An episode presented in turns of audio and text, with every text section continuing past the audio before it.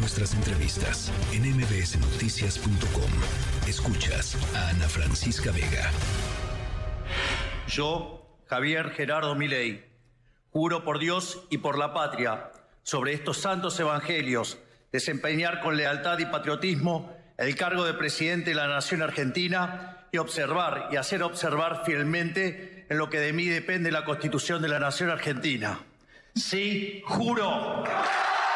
Invito al señor presidente de la Nación, doctor Alberto Fernández, a que junto con el escribano mayor de gobierno ingresen al salón a los efectos de dejar constancia del traspaso del mandato presidencial y de los atributos.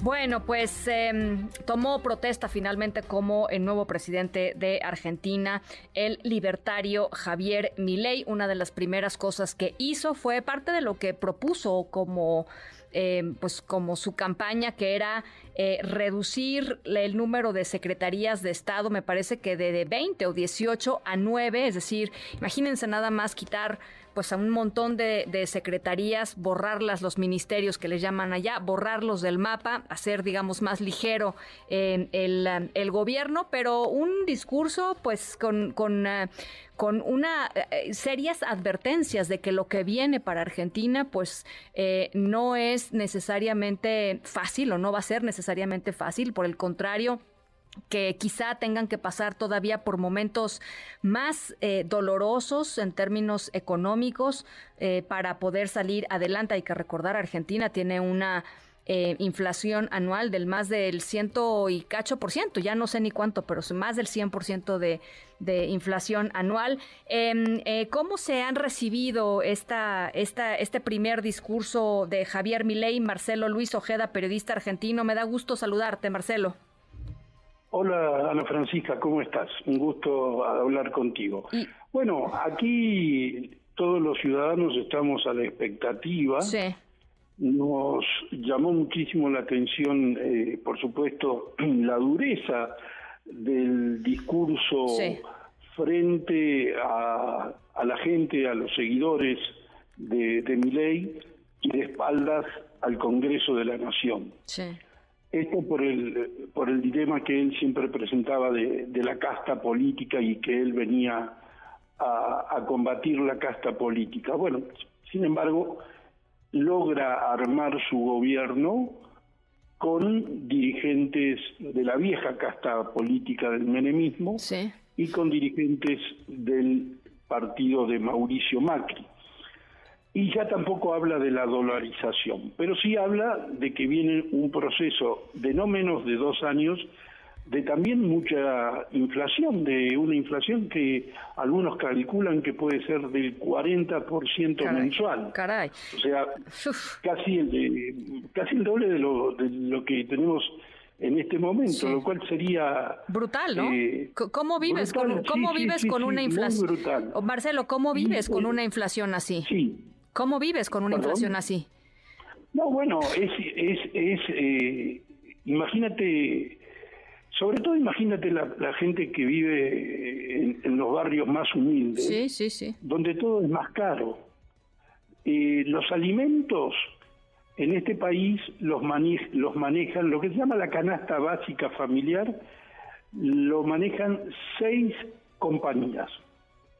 Esas seis compañías son las que producen todos los alimentos de este país y son los que manejan y ponen los precios que creen ellos que, son los adecuados.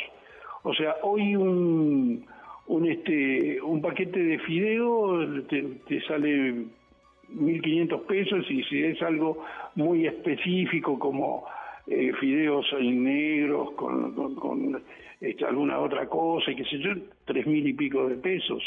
Es muchísimo, es, es una barbaridad. no hay control sobre los precios. Entonces, todas las semanas llegan, denuncian los supermercadistas que llegan listas de precios con más del 50% del aumento. No, no se puede. Con lo cual, esto la gente eh, llega a un nivel de desesperación y yo me animo a decir que si esto no se controla, Eh, porque la idea del joven Milei es eh, que el mercado se autorregule. Y yo no sé si será factible eso, por lo menos eso es lo que propone la, la escuela austríaca de economía que él sigue, pero yo no, no sé si acá el mercado, si culturalmente la sociedad argentina o el empresariado argentino está en condiciones de poder adaptarse a ese sistema, pero de manera también de entender que hay gente que, que no gana supersueldos, que viven, como decimos nosotros aquí, de una changa. Este, es, es este complicado. Hay quienes ya también están diciendo que este gobierno no dura seis meses. Otros dicen, no, va, va, va, a revertir la situación en menos tiempo de lo que uno espera.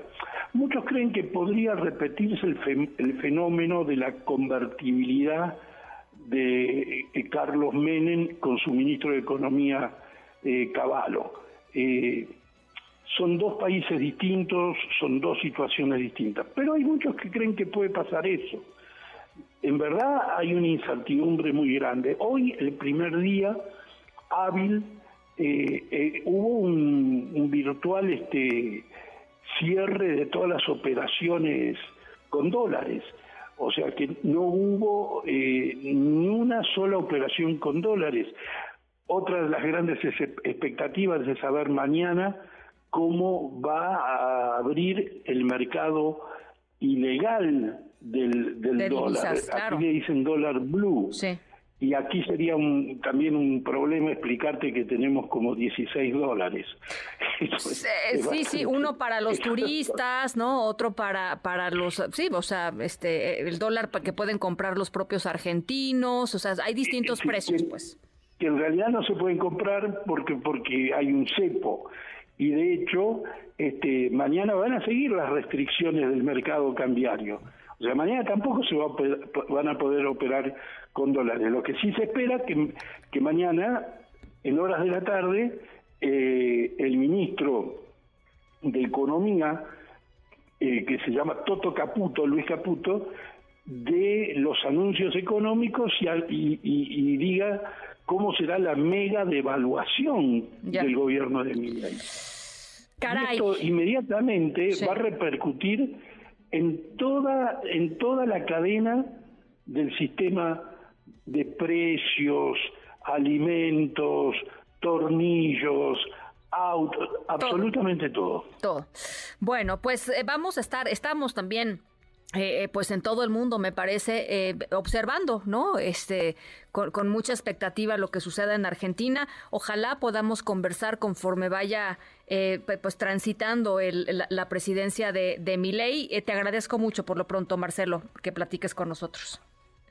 Ana Francisca, un gusto volver a hablar contigo. ¿eh? Muchísimas gracias, gracias. Igualmente, Marcelo, eh, un, abrazo hasta, hasta la Argentina. La inflación acumulada, imagínense, en, 2023 de Argentina es de 120%.